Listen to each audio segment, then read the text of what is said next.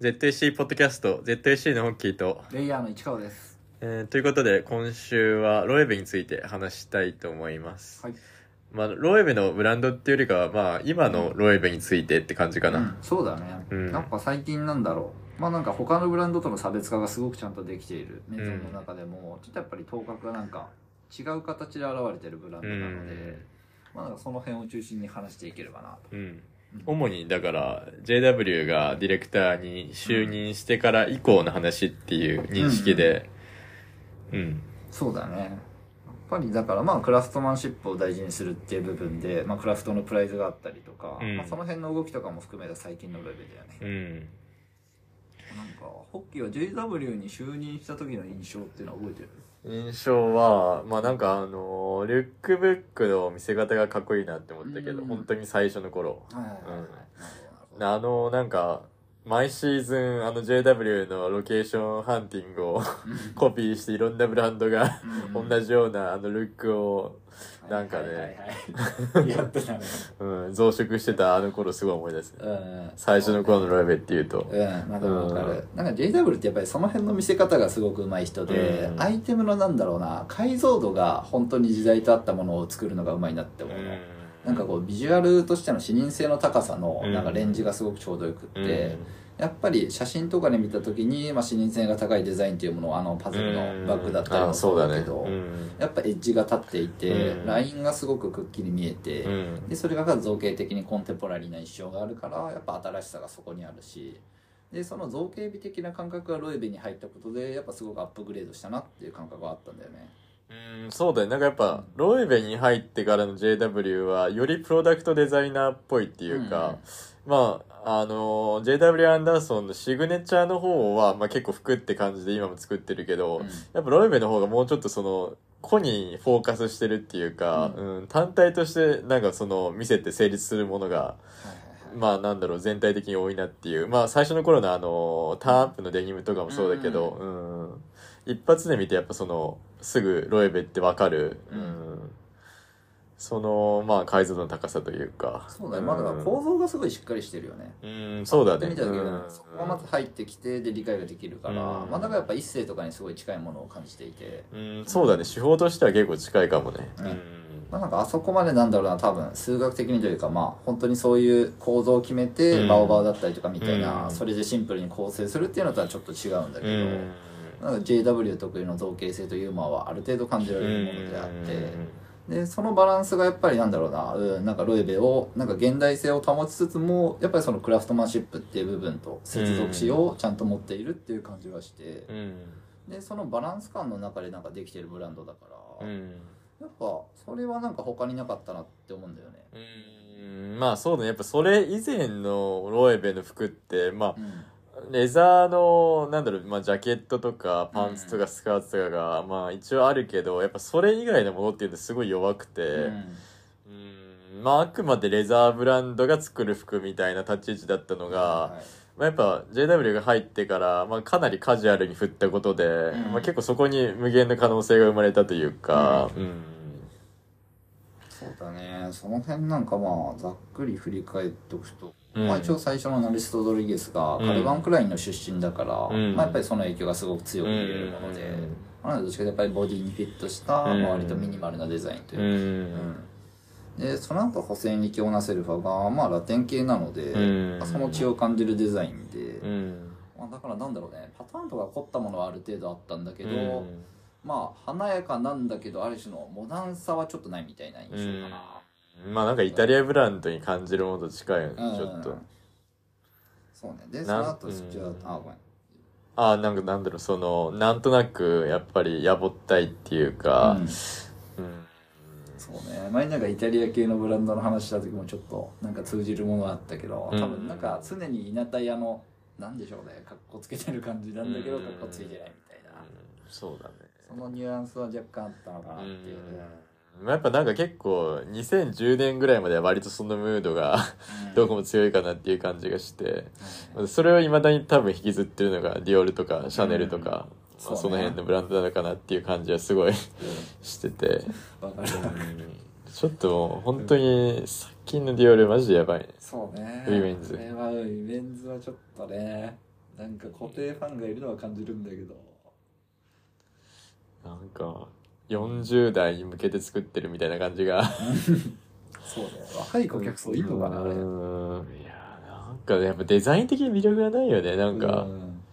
今のディオールウィメンズに関しては。そうそうメンズはまだ頑張ってるかなって思えるけど、うん。メンズ本当にちょっとね。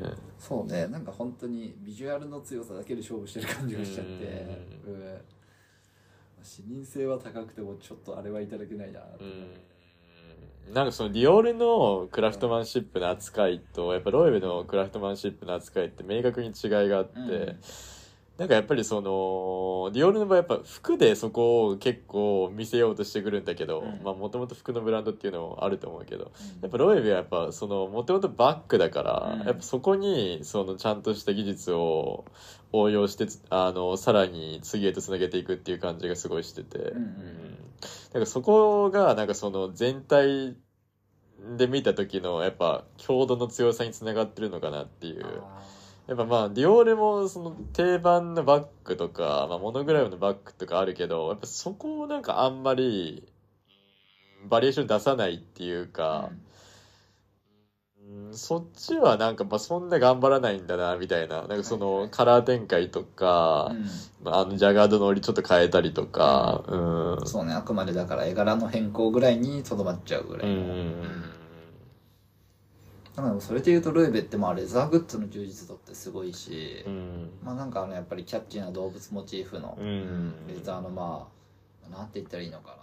ブローチとかチャームみたいなムキーチェーンみたいな。うんそうあの手のアイテムがやっぱりなんかすごくコレクションしたくなるような、まあ、うん愛着が持てるけどなんかそのニュアンスがやっぱりすごく丁寧に作られてるものから感じるあうん、なんか本当に高級な児童のおもちゃみたいな、ーうん。そういうすごいああいうのもやっぱり職人的な世界があるから。そうだね。なんだ、まあ、すごい小さいしね、うん。大きさで。でもレザー使ってっていう。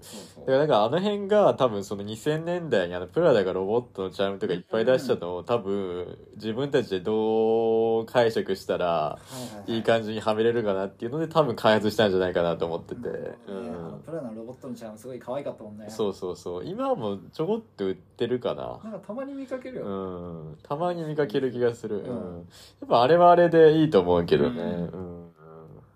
そうね。あのなんかナットとかそういうメタルのパーツをうまいこと使った感じのデザインとかも個人的にはすごい好きだし、だからなんかそのすごいちゃんとしたバッグもあれば、うん。なんかそういうなんだろう、うん、遊び心のあるものもあったり、うんでなんかもう普通に今だとロゴのフラディとかもあったり。そうね。でその横にまあなんか完全にあのコレクションピースもあったり、ん。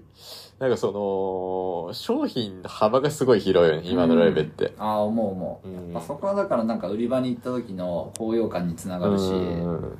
まあ、JW からあのなんだろうなマフラーだったりとかさそういうアイテムはやっぱりすごく得意だったじゃないあの人は、うん。そうだね。シグネチャーの時でもあったし、だからその辺の売り場全体の雰囲気作りもそうだし、あとパウラーズ・イビザとかあーアイルそうャーとか、うん。あの辺でやっぱり役割がすごい分かれてるものをちゃんと作っていて、そこのなんか豊かさがあるから、うん。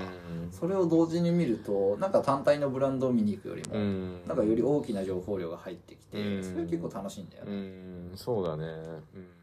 うん。物がまあ充実しててうんまあだからなんか無難に買っとけばまあいいかなみたいな枠ではあるはいはいはい。そうね。うん。ある程度物を選べば。うん。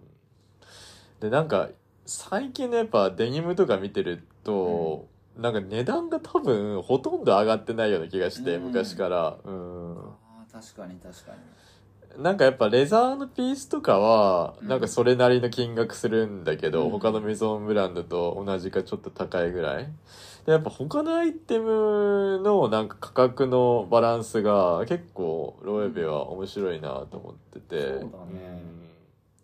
うん。なんか普通にミドルブランドぐらい、ううん。ん、なんかパンツも結構大体まあ10万いくかいかないかとか、でアウターも別にそんなずば抜けて高いっていうわけでもなく。う、んうん、なんかそこら辺がまあ若干どこに向かってるんだろうっていう感じはちょっとしてて、うん。まあなんか、うん、エン取りしやすいがゆえに、うん。なんかその、うん、顧客、買う側のなんかブランディングまではちょっと行き届いてないのかな、みたいな。そうだね。うんになんかそうねちょうどなんかだから境目にいる感じがするよね。丸二だったりとか。ああ、そうだね。JW もあるそうなんだけど、うん、やなんかそっち、のポップさがあるという。そうだね、ううん。ん、なんかつなぎつなぎみたいな。そうそう。ななんなら多分今のマルニの方がなんか高い気もするけどね。あーそうかもアイテムによっては、うん上がってるのは上がってたし最近ほらペイントものが加工系も増えてきてるから余計にそのそうだね辺が値段高くなってて、まあマルニ昔からやっぱメンズの中では割と結構強気だなと思ってたけど、うん。最近の方がねよりそういうなんか凝ったものとかも作ってるし、んうん。その辺のねなんか位置づけっていうのがどこに向かってるのかっていうのは結構、はいはいはい。気になるところかも。ねうん、なんかだから売り場とかで見ててもやっぱナパレザーを使ったアイテムとかが飛び抜け値段が高くって品質の良さも明らかにような感じはするんだけどそこは得意分野だろうから、うんあでもそうじゃないでも最近はねなんか20万ぐらいで結構面白いものはあったりしてうん心惹かれるアイテムもあるし、うん。そうだよね。なんか割と手頃だなって思って最近見てて、うんうん。なんかだからうんそのもうちょっと店舗でなんかねうまいこと見せれないかなとか思う部分あるけどねコレクションラインに関してはなんか。確かにね。うん。でも限られたものしか入ってこないしうん。結構ロエベってまあドーバーとかもそうだけどうん。スペースが小さくって。そうだね。ん。なんかインショップだとなんかどうしてもちょっと雑多に見え見えがちというか、ううん。そうなんかスニーカーとかだけ悪目立ちしちゃうイメージある。ああ、うん。そうだね。なんかなんて言ったらいいのかな。あのビジョンはしっかりあるんだけどなんか JW 自身そんなこだわりがないのかわかんないけどやっぱその内装の部分はいはい。重機とかなんかそこら辺がなんかちょっとあんまりうん自分の中でロエベってこれっていう印象がなくて、うん。だからやっぱあくまでモノフォーカスでやっていきたいのかなっていうのは、んその辺に通じてるのかなとかも思うけど、ああそうだねうん。うん良くも悪くもホワイトキューブ的な展示が好きな人なのかもなって感じはあるね。まああのねプライズもやってるし、うん。うん。なんか空間自体にそこまでこだわりはないのかなとか、うん。なんか百貨店の中の飲食とか見ると、ううん。ん、そうね。なんとも言えない感情になるよね。わかる。うん、伊勢丹とかもそうだね。普通にああそうだね、黒背景でうん。うん特にメンズはもうちょっと、うん。あれはもう少し手こ入れした方がいいんじゃないかって毎回通ると思うけど、うん。メンズの方はまだマシだけど、うん。なんとなく、うん。うん。ね。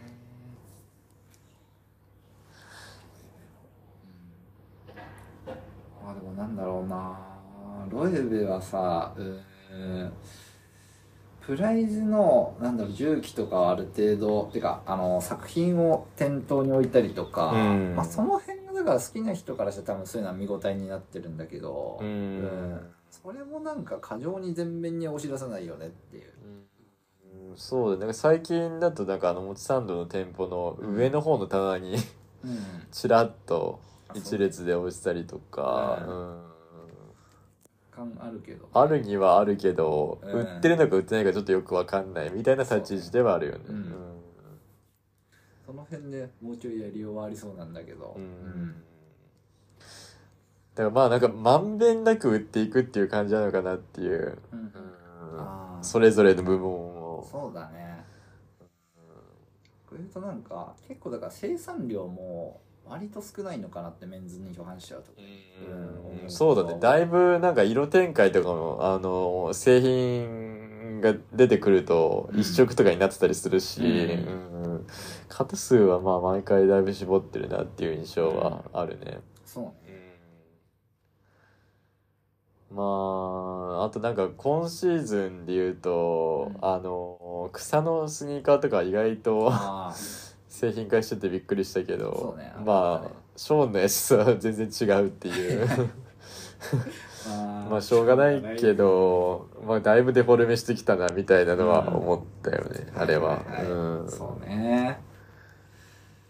なんかねその辺のやっぱりある種野蛮で生き切ったものにはなりえないところがうロんイブは多分あるね。うん。そうだね。まあだからでももう10年ぐらいちょうど JW になってから。そうだね2013とかうんそうだよね。なんか12年の秋冬にあの純也とその JW 前のロイブがコラボして、うん。レーザーピース作ったりしてて確か、うん。そっからのなんか JW だった気がする、うんでその同じシーズンのだから12年の秋冬のうん。JW がやたらとレーザーをいっぱい使ってて、ああはいはいはいでなんかそのロイベがそれをなんかね、サプライしてるんじゃないかみたいな話になって、うん。そっからあのクリエイティブディレクターに就任っていう流れだった気がするけど、うん。当時、なるほどね。それ知ってる人からするとじゃあやっぱりなみたいなうん感じはあったんだね。そうそうそう。でまあかつなんかその純也とコラボしたことで、まあ、なんかロエベのなんだろうそのまあちょっと名前をまた認知してもらうきっかけみたいな感じで、あうん、振りまいて、そうね。うん。なんかそういうフラグがその時代的にあったのかなみたいな。確かにね。まあななぜ純也っていう感じは 当時もしたけど。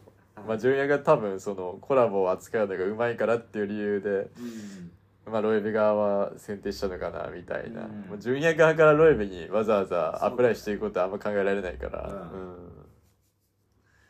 そうだよそれはもの今あったらちょっと見たいけどねやっぱり。結構なんかハードなバイカーとか作って割と良かったけどね、まあ革質ももちろんいいし、うん。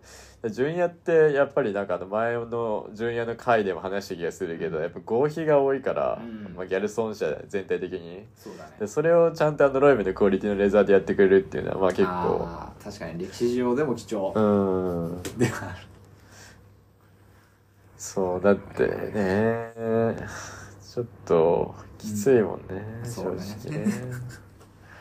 直ねあでもそのテコ入れゼニアで見るとデザイナーだったのがまあスチュアート・ワイバースで、うん。まあこの人はねでもマルベリーとかもやっててあまあなんでしょうだからすごくある意味アメリカ的なデザイナーって言っていいのかなっていう。もともとアクセサリーとか結構そっち系の人で装飾的ななんかデザインがやっぱルーベでも多かった印象はあるけどまあバッグとかその辺でね割となんかアイキャッチなものは作れてたって印象、うん。売れてたかは正直あんま分かんない。ーうんなんかねこの辺がでもうんマーク・ジェイコブスとかで働いてたからまあその影響もありしかりって感じで、まあ、でその後コーチ行ってんだよね。ああ、うん。だからまあなんとなくわかるキャリアって感じだよね、そうそうそう。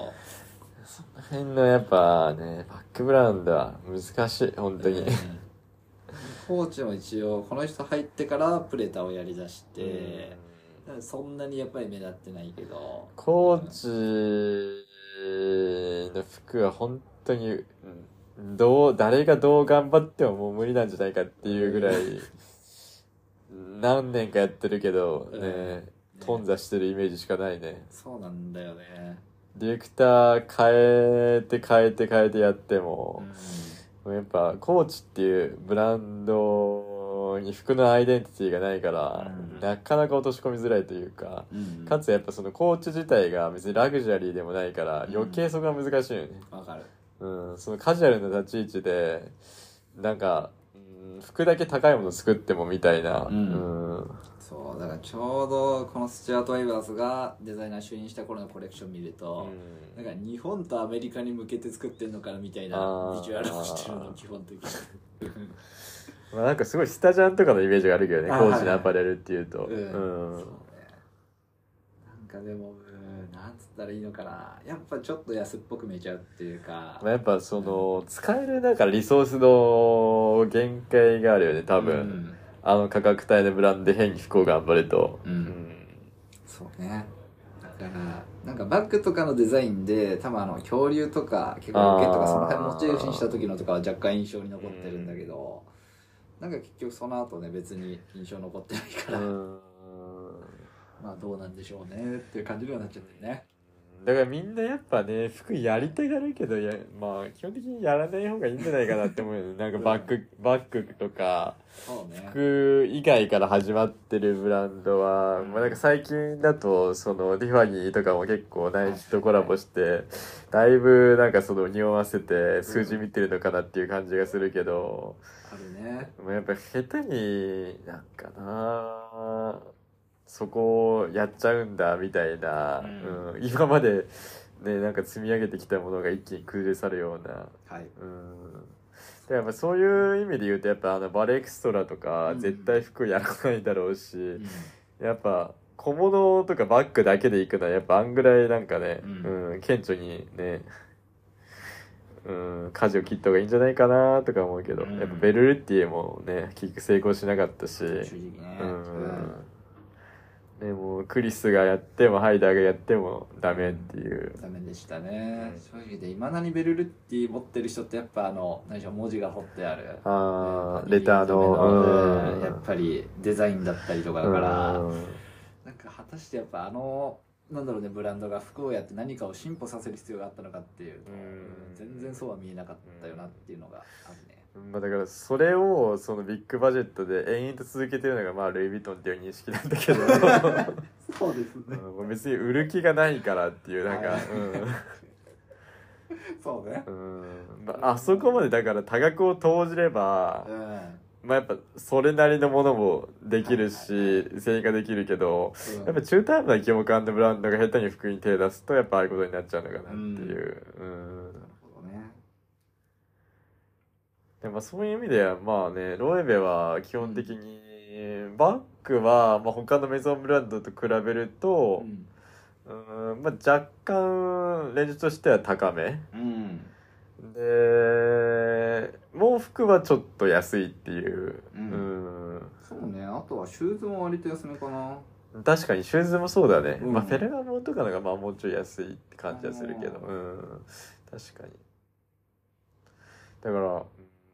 あの LV のグループの中でどのポジションにいるんだろうなっていうのは、確かに確かに。ちょっと独特。うん。うん、だから建造の次になんかロエベなのかみたいな、はいはいはい。うん、他が結構強引に値上げしてるけどなんかロエベだけはなんかかたくなに服は全然値段上がらないのが、うん。まあ結構不思議だなっていう。そうだね。うん。でも確かに今見ると確かにバッグはそれなりに高いは高いよね。バッグはまあやっぱちゃんと作ってるから、うん。それなりの値段取ってもいいっていう多分そのブランドとしての自負があると思うんだけど、やっぱ服に関しては、まあ、多分その本社の人たちも JW が何やってるかも分かんないっていう感じだろうし確かやっぱ現場の人間の多分理解が、まあ、まあそのマーチャンダイザーとかの理解が得られてないから、はい多分あの値付けになってるんじゃないかなっていう。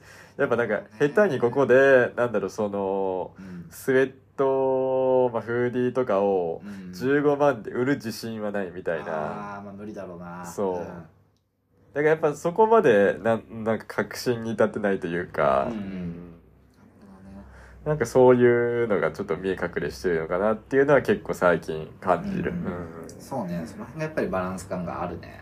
うん。うん。別にロイブのやっぱりパズルって正直すごい手間かかるし、うん。あの値段しても納得だなって全然思えるクオリティの高さがあるんだけど、確かに服に関してはそのなんか置きどころがあんま根拠としてないなっていうのは、うん。なんか別にこれはいいじゃんっていうのはあるんだけど、うん。割とそのアイテムによってそこの密度って違うなって感じがする、なんかね、その、やっぱあくまでなんかデイリーに着る分にはいいけど、うん。だからそれをめがけてむちゃくちゃ欲しいっていうなる服はほとんどなくて、はいはいはい。うん。なんとなく着るにはやっぱ、うん。ああれぐらいでもいいのかなとか思ったりするんだけど。うんもそれだからこの間のピクセルシリーズがめちゃくちゃ売れてたのがちょっと意外だったなっていう、ううんんあそこまでなんか即完売みたいになると思ってなかったから、まあ多分あれほとんど数用意してないんだろうね。そうだよね。ん、店頭に、うん。だと思まあ、売れると思ってないでしょ多分。う、だから最低限こんだけだったら買ってくれるかなっていう多分打算で数はだいぶ絞ってる気がしたけどね。うんなんかその割に多分なんか諸々のメディアで異様に取り上げられちゃったっていう感じがしててやったら表紙を飾ってたりとかしたから、まあ、だからやっぱそういう意味ではその話題を作るっていう意味でやっぱ JW はうまいのかなっていう、そうね。そういうメディアコントロールのうまさは常にあると思う、あのなんか大量に iPad をコートにくっつけたりとか。やっぱそういうなんかね、うん、ピンポイントでやっぱ話題になるのがまあ今のローエムなのかなっていう、そうですね。ただまあ実際売れてるのはまあパズルと財布なのかなっていうのはやっぱどうしても感じる、ね、感じる感じるそれは。パズルのシリーズと、うん、まあ、あと最近なんかあの無理やりパズルのパターンをジャケットに落とし込んだりとかショーツに落とし込んだりとか、はい、まあむしろなんで今までやらなかったのかなっていうのは感じるんだけど、はい、そうなんだよねまあちょっと苦肉の策っていう感じがね、うん。なんかやっと出てきたかかなっていうのはね。そう。なんかまあ元のそのリファレンスがいいから、うん、まあ正直悪くなりようないんだろうけど、うん、なんかこのタイミングで今更出すんだっていうう。うん。もうちょい早くてよかったっていうか、もうちょい早くやってれば多分順調に値段上げられて売れ線になってたんじゃないかなって、あのスウェットもそうだし、そうだね。パズルのスウェットもあるもんね今、だからやっぱ、うんそこら辺のなんかもうちょっと凝ったものづくりをね、うん、普通のラインでもできれば、うん、もうちょっとそのブランド価値向上するのかなっていうのは、うん、うん、結構思うところかな、ね、やっぱイメージとかはねすごいドレス毎シーズン作ったりして一応製品化したりとかするけど、まあ、メンズがちょっとどうしても見劣りするっていうか、うん、なんかしょぼいなっていう。そうね。やっぱ結構ベーシックなものが店頭に並びがちでうん。なんかこれだったら別にロイビーじゃなくてもいいかなって思うものが非常に多いから、うん、際立ってってのがないね。うん、なんかやっぱりパターンはそこまでね興味ないのかなっていう感じがしてて、特にやっぱメンズに関しては、うん、なんかそこでどうしてもやっぱ面が単調に見えてるのかなっていうのは、そうですね。シルエットなんかまあ着れば綺麗なんだけどそれ以上でもそれ以下でもないってう。ん、でなんかやっぱそのコロナが終わったことでみんなある程度そう着れるものを作らないといけないっていう使命感で今やってるから、うん、だからやっぱ2021年の、まあ、ロイベのメンズとかは、うん、まあもはや着せる気ないみたいな感じで、モデルも使ってなかったし、うん、あの辺は結構今思うとまあ割とハイライトだったのかなっていう、はいはいはい。うん、そうねすごい好きだった、うん、ビジュアルの見せ方という、うん、なんか完全に趣味だけでやってるような感じがして、うん。だからやっぱ結構2021年得意点なんだろうなっていうのは結構最近思ってて、そうだね、各ブランドにおいて、はいはいはい、なんか一旦ちょっとセールスは置いといて、うん、まあなんかとりあえずなんかディレクターの好きにさせてみようみたいな、結構お試し期間だった気がしてて、うん、ああ確かにね。今思うと、うん、やっぱこの23の、まあ、春夏、まあ、特に秋冬からやっぱ、顕著にみんなつまんなくなってるから、ね、うん、リアル思考に一気になっちゃったからね、やっぱそこを見ると2021年は意外とまあ製品化されるものはまあ多くはなかったけど、うん、まあ面白い年だったんだろうなっていう。うん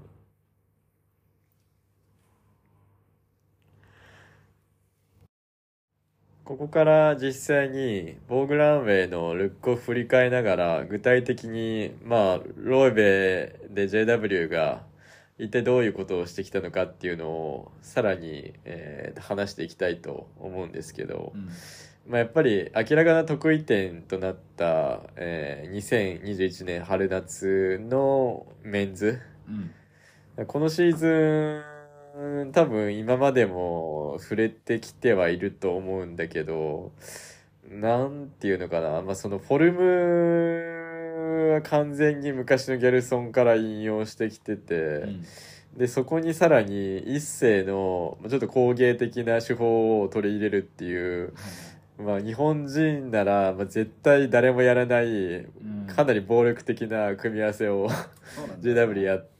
ってこれは結構ね印象的だったなっていう。でかつもうモデルすらも使わないっていう。そうそうそう。トルソーを使ってるからだからコート単体だけのルックとかあったりして、うん、なんかこの異様さも際立っていたけど、でも本当にやりたいことをやってるなっていう印象は持ってて。そうだね。うん。だからまあこれが多分本当にその JW 考える、まあ、ローベの、まあ、割とコアになってる部分なのかなっていう。うんうんなんかこの要素を、まあ、ちょっとずつ、あの優しくしていったものを多分毎シーズン作ってたのかなっていう気がしてて。うんそうだね うーん。やっぱこのシーズンがよりこのコアな部分を表に見せるようになったっていうきっかけにもなってるから、まあ、非常にだから彼自身のなんか自分の中での転換点としてわざとそのターニングポイントを作ったって感じもすうるよね。ーん、そうだね。だからなんか、今まで結構マイルドに抑えてた部分を、うん もう全面に押し出してきて、ううんん。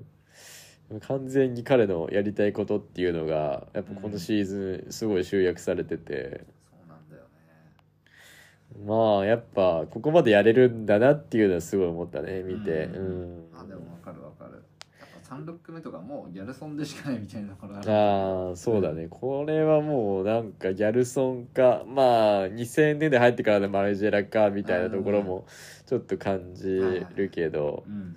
やっぱこの JW の、まあ、得意性って、まあ、結構この色の組み合わせ方とかもそうだよね、割となんか紫とかピンクとか黄色とか。つかみどころのないうんわかる。なんか、極めて、なんだろうな、サイドが高すぎないマイルドさが常にあって、なんか、調和はちゃんとしてるってういう。んで、レザーとかとの相性も多分いいだろうっていうカラーリングなんだよね。そうだね。そこになんかあのアースカラーを他のルックで入れてうん。なんとなくバランスを取るっていうのが、まあ、結構、まあ、JW のメインコレクションもロイベも、まあ、割とお決まりの手法なのかなっていう、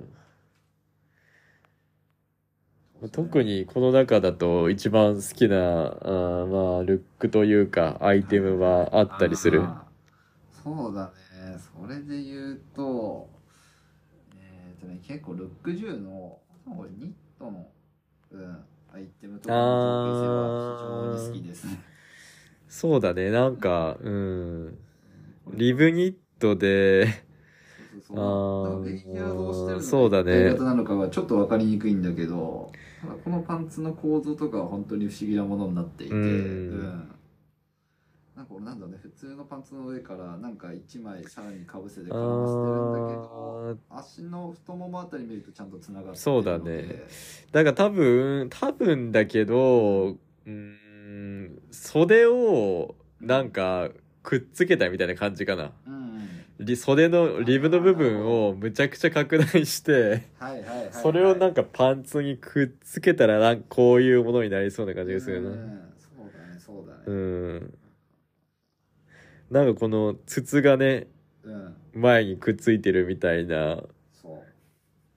これ確かに異常だね。うん、これでもやっぱりなんだろうその素材とかのテンションだったりとか、うん。そういうものに対するコントロールがちゃんと効かないとなんかうん。この綺麗さは多分出せなくって、うん。やっぱりこういうところでなんかなんて言うんだろうなその物質としてのうん。やっぱりちゃんと、うん、コントロール下に置かれていてバランスを保たれてるっていう、うん。なんかこのよくできた彫刻を見てるみたいな気持ちになる、うん。うんその印象が抱けるのがやっぱこの辺の良さで。うん。まあ、結構この上のトップスも袖が円盤状になってて、うん。まあなんかこの画像で見ると分かりにくいけどこれも結構やばそうだね。うん、やばいと思う。実物で見ると、う。ん、完全になんかあのプレートが袖のエンドに一旦入ってて、うん。でそこからまたさらに袖が展開されていくみたいな。うん。これすごいね。このシリーズ。このリブニットでこれはなかなか、ね、ホッキーはどれとかある？えーっとねルック13が結構好きかな。それで言うと。これも上下同じ感じのリブニットで、まあ、こっちは、えー、と横下は横使いかな、うん。まあ、リブをあんまこの横で使うっていうのは見たことないんだけど これは果たして意味あるのか意味はどうなんだろう。うん。まあ動きやすいのは動きやすいのかな。そうねまあでも縦ほど多分横にするとあんまり意味はないと思うけど。ううん。ただこのん多分縁のねなんだろう。あそうだね。こうんの動きみたいなのが欲しかったんだろうなっていう印象があって。確かに。うん。なんかこういうアイテムのなんだろうなそのニュアンスはすごいやっぱ一世と被うるものを感じるんだよね。ん。まあ一世ゴルチエ、うん。ゴルチエのパワーネットとか。あそうだね。んまあ確かに輪郭だけで見るとね。うん。うんまあ、あとなんかちょっと前のミーとかでこういうのやってそうだなっていう感じはするね。うんでもかつでもこれなんか加工してるのが面白くてさらに。あ なんか微妙にこのなんか汚し加工みたいな。なんとも言えない。染めてるうーん。染めてるのかな。そうなんだろうねなんか若干そのやれた感じもうん。出てるから、ね、そうそうそう。だからこれかこのなんか風合いがなんかデニム以外で見るのは結構うん。ロエベの中だと珍しいかなと思って。あまあデニムは結構ウォッシュドのものが多いけど。うん。うんとあとまあやっぱ上のニットもなかなか異質というか ところどころ空きがあって。はいはいはい。うんなんかこういうなんだろうそのううん。服でどこまでクラフトマンシップを追求できるかみたいなものづくりはうん。もうちょっと見てみたいなっていう気がしてて。はいはい確かにね。なんかこのニットとかも本当にそうなんだけどやっぱりその素材の持ってる可塑性とかのなんかバランスっていうものを生かした造形っていうのがすごくやっぱりうん。JW はこの時にやっていて、うん。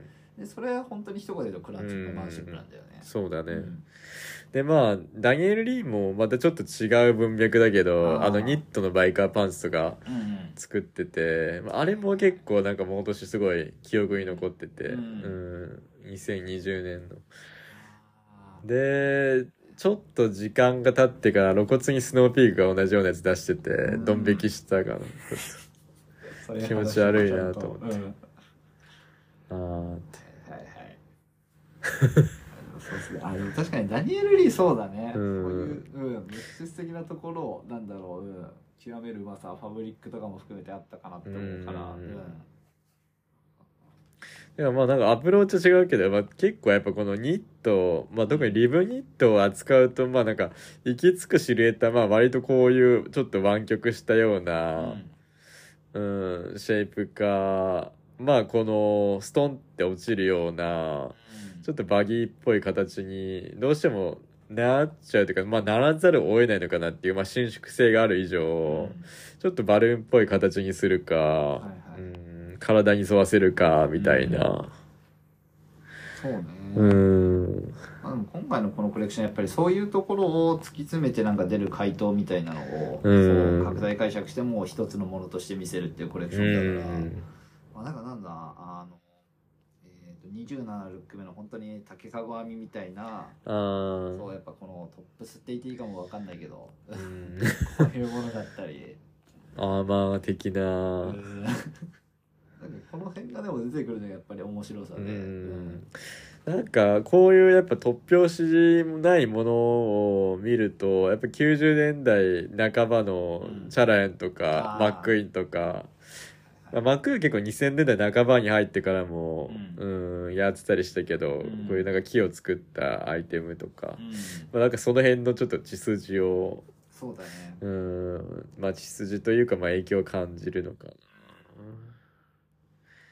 まあ、これメンズでやるっていうのがいいけどね、メンズじゃなくて。そうだよね、うん。それはあるかも、うん、まあだからやっぱ今シーズンねほとんど スイン化されてないもんね。うん、まあ見たことなうい。よね、ん、どれも、はい。うん、あんま記憶にないもんね。店頭で見た。う。ん、全然本当に抜け落ちてうるん。シーズンではあるけど。で本当ルック11のこういうコートとかがまあ多分うん。ちょこっとあったかなっていう。でまあトレンチもまあちょこっとあったかなっていう気がするけど。う、ん、そうん、あとこの丸が開いてるステンカラーのルックロックのコートとかまあ、この辺とかはギリあったような気がするけど、やっぱ最初のこの丸のシリーズとか完全になんかスルーされてた記憶がある、うん。生生産から。そうだよね、うん。俺個人的にルック16も結構好きでこれも実物見たかったなと思うやつなんだけどまあこんぐらいならちょっと頑張って作ってほしかったけどね、うんこれさパンツさ下閉じててさあのそうだよね。そううん。間にみたいなのがあってでこのトルソン着せるとなんかその実際の着た時のシルエットと多分全く違うっていうか、まあ、見え方そのそのものが異なってくるから、うんまあ、果たしてこれはこうこの着せた状態でいいのみたいな。そうなんだよね。うん。うんこのなんでしょうねわざとそれをなんでしょうね気づく人は気づいてねみたいな感じで置いとくのとかのなんかちょっとああなんか見せ方としてはずるくてうまいなみたいな気持ちにはなってそうだね。だからこのルック18も多分同じかなパンツ、うんうん。でやっぱなんかこの辺にやっぱその JW の性格の悪さがやっぱ凝縮されてるのかなっていう感じは。そうだね。ううんん頭の高らくうあれなんんでしょうけどっていう。ちょっとこのなんか軽い嫌がらせみたいな。そうなんだようん。ねだからなんか旗から見るとタチの悪い冗談にも見えるしでもよくよく考える余地はあるんじゃないかっていう匂わせはちゃんとするっていう。まあよくも悪くもすごいだからなんでしょうね。まあ現代美術的なちょっと雰囲気があるっていう。う、んまあなんかそのなんて言ったらいいのかな。まああくまでその受け取り手にちょっと、ううんん、解釈は委託するというか。うん。決定的な何かを示すわけではないから、ううん。んなんかそこまで説明しないけどみたいな。うん。ちょっと匂わせ感がある。そうそうそう。まあわかるよねみたいうな、まあそっからちょっとその時をたどっていって、はい。えーまあ過去現在含めて一番好きなコレクションっていうのは一致うん。どのシーズン？そうだね、まあ、個人的にレディースで結構当たり年だなって思ってるのが22年。うーん。でこの時は結構春夏秋冬どっちも好きで、まあ、時に秋冬かな、ううん。ん。まあだから結構なんかこの春夏のショーでだいぶまたロエベがうんなんだろう。うんまあこのショーを開催したっていうのも結構それ自体が話題になって、うん。まあショーの再開自体はその前のシーズンから確かやってあ違うか。再開のシーズンがこれか。そうだね、うんそれまでがなんかプレゼンテーションとなんかショーのを混ぜたようなルックを出してて、うん。でなんか久々にショーをやるっていう時点でまあ結構話題になってて当時、うんでなんかそっからなんか蓋を開けてみると完全にまた JW のやりたい放題で。そう。うんそのコレクションすごい良かったね。そうだね、うん。なんか本当にだからさっきの2021春夏で見た造形性の部分がレディースの服にも乗り移ってて、うん。まあなんか本当に彫刻動く彫刻見てるみたいな気持ちになれたシーズン、でこの時本当になんか服の中にまあなんかこうわざとなんか立方体とかそうだね。い形を入れてなんかその布をその形に沿わすみたいなう感じで、んなんかある種チャラヤンのあのなんだろう家具を服にしたみたいなああそうだね。うん。なんかそういうニュアンスがすごく出てたり、うん。まああとはこのぼかした、えー、と絵柄と、まあ、金属のプレートの組み合わせで、うん。すごく独特のものを作るっていう、うん。まあ、でもこの辺も正直結構好きで、うん、なんかこのオップアート的ななんだろううんちゃんとこれも確かアーティストコラボとかだったけど、うん。そうこういうねなんか代物がなんかありえてかつやっぱ形がまあ本当にいいなって思う。う、ん。純粋に造形物として見れるところがあるから。なんか JW のいいところがまあ割とこのイメージの中ではかなり凝力凝縮されたね、うん。コレクションだったかなっていう。そうそうそう。でこれまでのドレスとかと違ってなんかやっぱりボリュームが欠けることも含めてなんか一つの形になってるっていうのがすごくよくて結構だからルック20あたりとかも好きなんだけうど、ん。なんかこのコントラスト感は個人的にはすごく良かったなって思う。まあだから97年のあのギャルソンのボディミーツを今解釈したらまあこうなるのかなっていう感じもしたね。まあチャラヤも含めて。うん本家がやらないことをまあね。ね回収してるみたいな感じは20年ちょっと経って、うん、やりやりたかったのかなみたいな。確かにね。ギャルソンがもうなんだろうある種飛んじゃったというか、うん。そこをもうなんかより現実離れした造形性の部分にいっちゃったおかげでこれができるっていうのは多分あって、うんうんでノイメのこの着地のさせ方は本当に素敵で、うん。なんかやっぱりギャルソンの時にやったある種の前衛としてのムード感っていうものを取り払って、うん。やっぱ JW の持ってるポップなものも作れるんだっていう要素と掛け合わせることで、まあ、なんかすごくいい落としどころを見つけたなって感覚になるんだよね。まあやっぱこっからね JW がなんかさらに覚醒した感じはやっぱその後のコレクションを見ると結構明白で、うんうんちょっとねなんだろう2年間まあさまよい続けてなんかやっとその光が見えたのかなっていう。あでもそうだね。結構このシーズンのツイストのデニムのシリーズとかもなんかリアルなものとしても好きだったんだけどやっぱそういうアイテムを作るにせよ異物をちゃんと巻き込ませるみたいなことがよりピンポイントにできるようになったシーズンでもあると思ってて。なんかだからデイリーなアイテムでも見どころあるものがが作れてるシーズンだったなっていう印象。やっぱりその後のシーズンを見ると、まあ、完全にその同じ物語でつながってる感じがしてて、うん、まあ、特にやっぱこの新しいレギンスのなんだろうシルエットというか、うん、まあ、この22年の春夏で出してきたやつの、まあ、さらに延長で、うん、この膝の周りにこの謎の突起物というか、はいはい、あの上後みたいな。このね うん。ラッパを上に向けたみたいなそうそうそうそう。でこのレギンスのシリーズが結構個人的には好きで、うん、なんか買おうかなって思ったんだけど、うん、なんか絶妙に細くて履けないなと思って。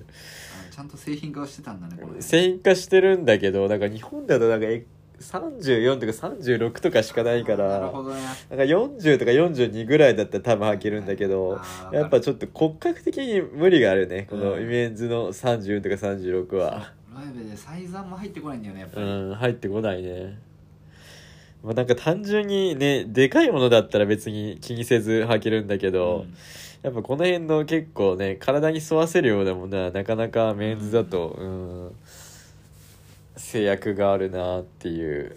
うんあとこのシーズン登場したこのフラメンコのブーツバージョンも結構好きで、23の春夏でメンズバージョンも出てたんだけど、うん、これも結構シューズのデザインとして秀逸だなっていう、うん、これ良かったねうん、だからまあどんどんこの方向でいくのかなっていう感じはするけど、うん、既存のバッグをもとにはい、どこまで服とか、まあ、シューズに落とし込めるかみたいな。そうだね。うん。本当にまあ最近のパズルにせよそういうアプローチが増えてきてるから。なんかまあ44とかは結構なんか露骨になんかあのスキャパレリっぽいことしてんなっていう、はい、うん感じはちょっとしたけど、うんまあもともとまあ JW が好きな文脈というか、うん、そうなんだろうねやっぱり。このシュルレアリズム的な、うん、突拍子もない感じというか、はいはいはい、うん本当でもねこのシーズンいいものむちゃくちゃあるんだけどやっぱ実物がねなかなかその製化されないっていうのでう、ん結構ルック41のこの染めのピースとかも気になってたんだけどうんこの辺とかまあ見事にスルーされてて このケープとセパレートのスカートみたいなうんね、ちょっとちゃんと見たかったんだけどね、うん、で足元はこのルックで言うとなんかエアフォースデニムで作ったみたいなやつが、うん、うん、出てて。これなんかちょっとあの間を置いてメンズでも最近店頭に出てて、うん、あるある。で意外となんかこんだけ凝ってそうなのに12万とかそんぐらいで、なんか最近の結構メゾンブランドのスニーカーの中だと、まあデザイン的な完成度とものとしての魅力がちゃんと成立してて、まあすごいいいなっていう、買ってはないんだけどそうね。ホッキーはなんか本当にロイベ買う時は結構逡巡しそうなイメージはあそうだね。ロイベはかなり検討を重ねた上で、うん、あの買うっていうスタンスを貫いてて、うん、その結果一個も買ってないんだけど そうね。あれなんか今期のメンズは正直すごいよくってそうだね、本当に欲しいなと思うアイテムは多くってまあ、中綿のポロシャツだったりとかそうだね、うん、あの辺すごいいいね。そうルックで言うと43かな。うん。なんかこの上下とか割と本当になんか実物店頭で見た時の方がなんならよかったから。だから結構僕はそのシーズンがベストかな、うん、うん、メンズで言うとうん。かまあさっき触れた21年の春夏か。まあでも実際に着れそうっていう意味でやっぱ今のリアルシーズンの23の春夏は結構好きで、ね、ただやっぱこのポロも結局1色しかやんないのかよみたいなところがあって。うん。まあグリーンが、まあ、一番欲しいなとは思ったから、うん、まあいいっちゃいいんだけどみたいな。ただなんかうんコレクター的には好きになったら全部の色集めたいとか思うから、なん。で一色しかないんだよみたいな感じではい。変なところで購買力が下がったっていうのもまあ結構事実として。特殊すぎる。それと18のさアウターとかも多分出てないよねこれ。あこれ出てない。これも結構欲しかったんだよね。そちょっと実物見てよかったら結構買いたいなって思ってたんだうけど。うんうーんこれねまあ多分なんかその他の今その製品化されてるスウェットとか見ると多分この色の出し方がうまくいかなかったんじゃないかなっていうグリーン以外は多分。結構あのオンラインの画像とかで見てても、うん。だいぶ落差が大きいものとかもあったから、うん。まあ、ちょっと製品化する上でその染料の兼ね合いなのか工場の兼ね合いなのか分かんないけど、うん。まあ、ちょっと、うん、このクオリティで多分出せないなってなった気がする、そういうこと量産が多分難しいってなったんじゃないかな、うん。一応なんか今回のこのなんていうのかな後染めというかこのサンブリーチ風のはいはい。染めは19の春夏でのバレンシアガで、うんあのベルベットの、まあ、こう似たようなうんうん。あの染めの染めというかまあ加工というか、うん。うん、やってたチームフランスのチームが担当しててそうじゃあ優秀なの？うまあ多分彼ら自体優秀だと思うんだけどやっぱそれを多分量産に導く多分技術が、うん。その人たちにはないんじゃないかな。やっぱそのアトリエでは多分いくらでもできるんだろうけど、はいはいはい。自分たちの技術で。うん。でその生産管理までは多分できないんじゃないかな。ね。あんまりそういうことか。量産するっていうところまでは、うーん。うん、だから多分結局色もすごい絞ったのかなっていう気はしてて。そうだね。うん。ショーでやっぱ3色ぐらい展開してるんだけど見事に1色だけっていうのがそうだね。うん。47のコートとかもね、うん。同じ感じのトレンチのパレットでであとこの44のルックのうん。このシワの、まあ、3ピースというか全部シワ加工したナイロンのうん。ジャケットとシャツとパンツとこれもこのルックの色は全部製品化したんだけど、はい。ことごとく他の色はドロップしてるっていう、うん。あーっていうなんかね残念だったねその辺そうなんかこの色の組み合わせじゃないなみたいな 個人的には。うんうんうん。うーんそうだね。これちょっとねもったいない感じはしたね。もったいない、うん。やっぱ結構シワ加工好きとしては、まあ、はい割とテンションが上がったシリーズなんだけど、うん。はあーなんかこの色しかやらないんだみたいな、はいはいていう結構23のオリーブのシワのパンツが欲しくて、うんうん。うーんグレーねみたいな。ねはい。そそう。うなんだよね。この色いいよねねこの色でぜひやってほしかったなっていうのはすごい思ったりして。うーんなんかこのルック結構好きだなこれ自体が。うん上のニットもそうね関数度高いよね。さっき言ってたあのパズルから転用したパズルニット版パズル。うん。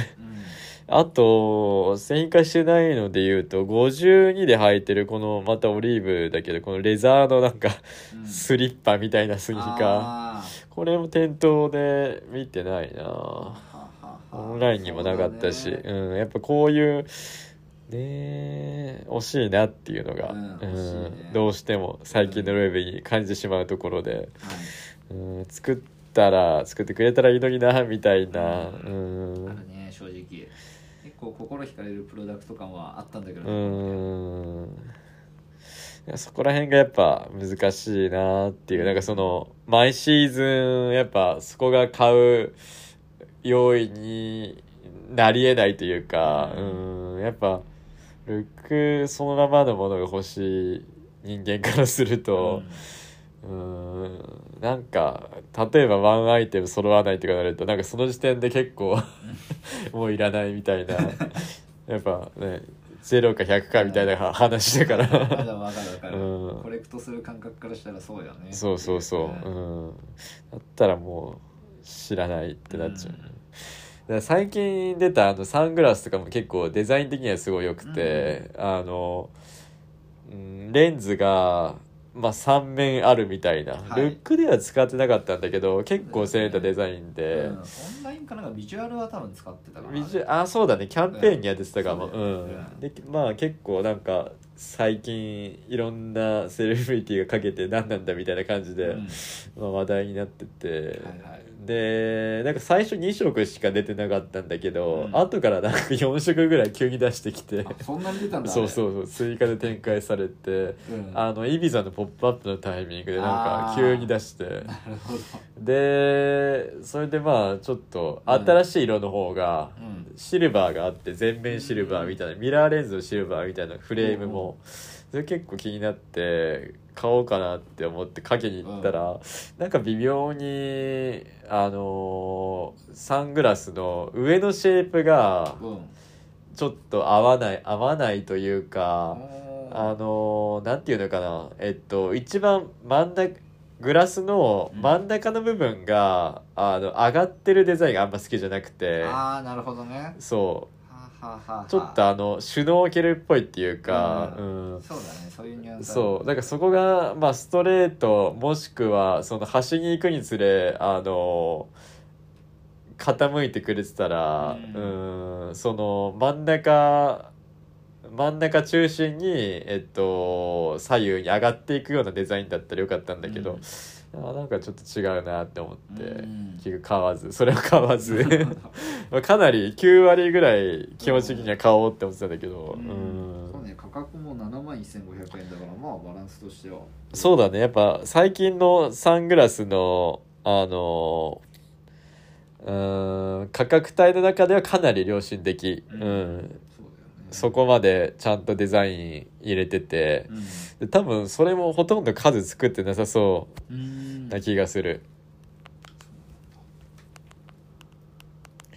でまあこの辺と、まあ、さっきイッチーが触れてた、うんあのパデットのポロと、はい。まあそのセットアップのパンツとか、まあうんまあ誰かくれないかなって感じでね。なんかなまあ実物はチェックしたから、まあ、その辺はまあ結構いいかなって思ったけど、はいはいはい。そうね。個人的には結構欲しい部類というかうん、かなり色がいい。ただ、あの懸念点としてはやっぱ着る時期がわからないっていうのと、はいはやっぱこの手のものにありがちな多分一回洗うと確実に綿が飛び出てくるだろうなっていう、うんそれいっちゃん怖いね。だからそのこの綿を入れてない状態のなんかスウェットは10万ぐらいで出してたからうん。いやーなんかなみたいな。なんかわざわざ不便なものをプラス20万して買うのはなっていうのは どうしても思っちゃって、はい。うーん冬に着るか。うん。なかなか悩ましいね。ものとしてはすごいんだけど、ううんんこの同じ理由でやっぱこのレザーのボンバーとかもすごい実物いいと思うんだけどなんかもう物理的になんかこんな分厚い服を着る機会がないっていう、はい。問題があって。そうだよね。やっぱその着てる人見たらうんすごいいいなって思うんだけど、もうボリュームがある服を極力買いたくないっていう 気持ちが最近やっぱ強くて、うん。まあ、単純にかさばるからその保管する際のスペースを無駄になんか3着分ぐらい食っちゃうみたいな、ね。これ段ボール一箱とか使うんだよね。まあそうだね多分オンラインとかで買ったら多分160サイズぐらいの段ボールに入ってきそうだね、はいはいはい。わかる。うん。めっちゃやだ。うん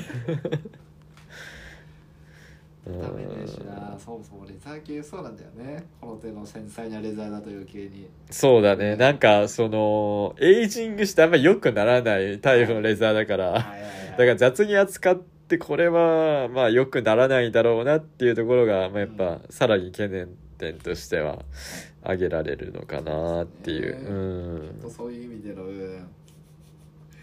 誰が共感してくれるか分かんない問題点はありますうん。まあよく作ったなっていうのは52のこのポロあこの色やってなかったかな？グリーンは確か見た気がするけどえーっとルックで言うと22のこの平面ポロみたいな真ん中空いててあ袖がブラブラして通せないみたいな。この辺はなんか意外と作るんだなとか思って。うん確かにねまあ面白いは面白い、うんもとしてはすごい面白いよね、うん。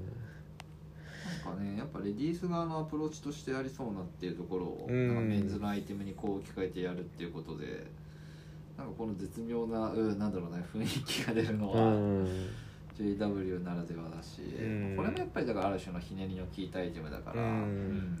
なんかそのモチーフは基本的に彼の場合なんか割とありふれたものなんだけど、うんまあなんかその落としどころがまあちょっと他とずれてるっていうか、うん。いい意味で、うん。そうだね。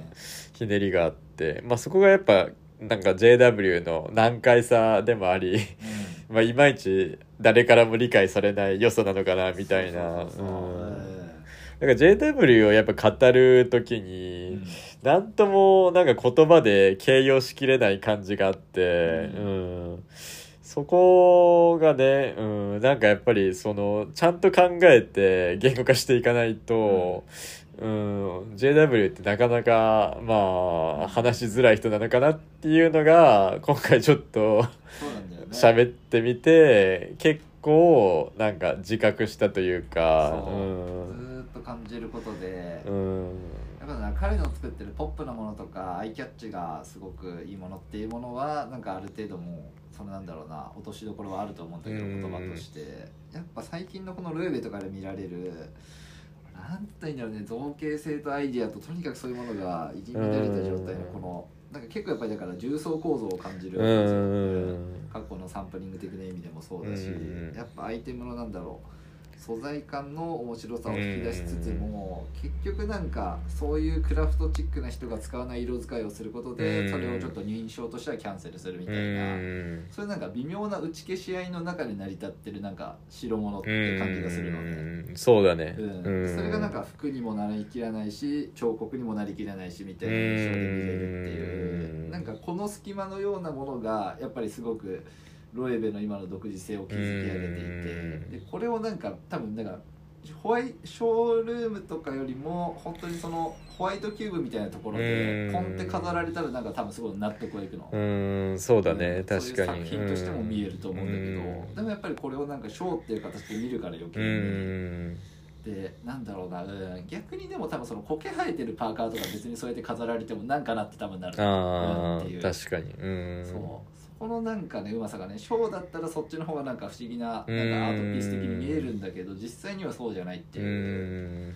なんかそういうものをうまくこう避けてというか、うん。なんかある種自分の見る側としても編集してで何を本質的なんだろうなその核として見るかっていうことをすごくやっぱ試されるデザインだと思うし、うん。そうだね。まあやっぱりその受け手の理解度にどこまでも依存していくというかううんまあ見る人が見ればすごく面白い服がいっぱいあってううん。まあただ旗から見るとなんかよくわかんないみたいな風なまあ意見にやっぱちょっと着地ししがちなのかなっていうのはうん。なんか安易になんかジェンダーレスみたいな感じでなんかくくられて終わりっていう感じはやっぱすごい JW には、うんうん、ね持ってる印象として。うん。それは本当になんか JW のやっぱりそのポップさみたいなところだけを拾ってる感じがしちゃって。まあだってなんか本質はそこにないみたいな。うん。全然ちゃうと思うし。うんやっぱだからそもそもなんか人の体とかそういうものから自由な造形をした時点でうん。やっぱある種のジェンダー性から解放されるとかもうん。やっぱそういう目線で考えるべきで。うん。うん。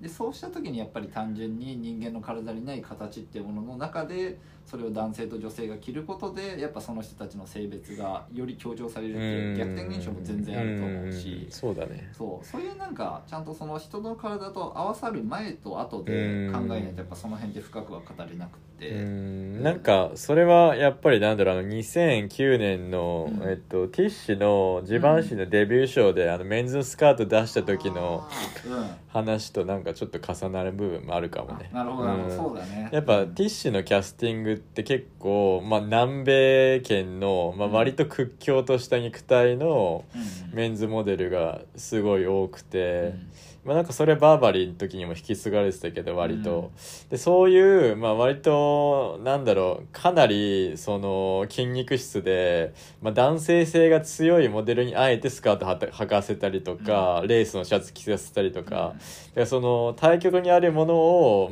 全く交わらないであろう人に乗せることによってやっぱうん。あの変わる印象はいはいなんかその対比のコントロールというか、うん。まあ、コントラストの効かせ方とか、うん。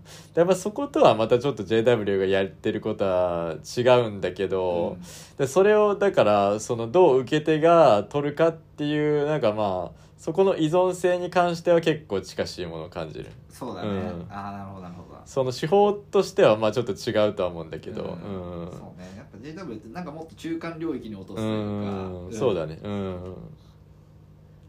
ほどねうんううんんまあだから本来なんか別にもうメンズとかイベントとか関係なく一個のショーで毎シーズンやった方がまあロイベは、まあ、もしかしたらなんかよりその説得力があるものになるのかなとか思うね、うん。まあ、わざわざなんかメンズえーでなんか縛って、うん、やんなくても。そうね、うん。最最近特になんかそこの距離も近づいてきてるからうん。やってることはうん。本当に重なってきてるし、そうだ。ね、うん。まあ、プラダとかもう本当にショーの構成からデザインまで全く一緒だからもうなんか同じタイミングでやればいいのになとかすごい思ううん、だから見比べるとなんかその、うん本当になんかメンズ版ウィメンズ版みたいな感じで、ほぼほぼ同じだから。そうなんだよね。うんあれああいうのを見るとなんか一回でやっちゃった方がいいんじゃないとか思うけど。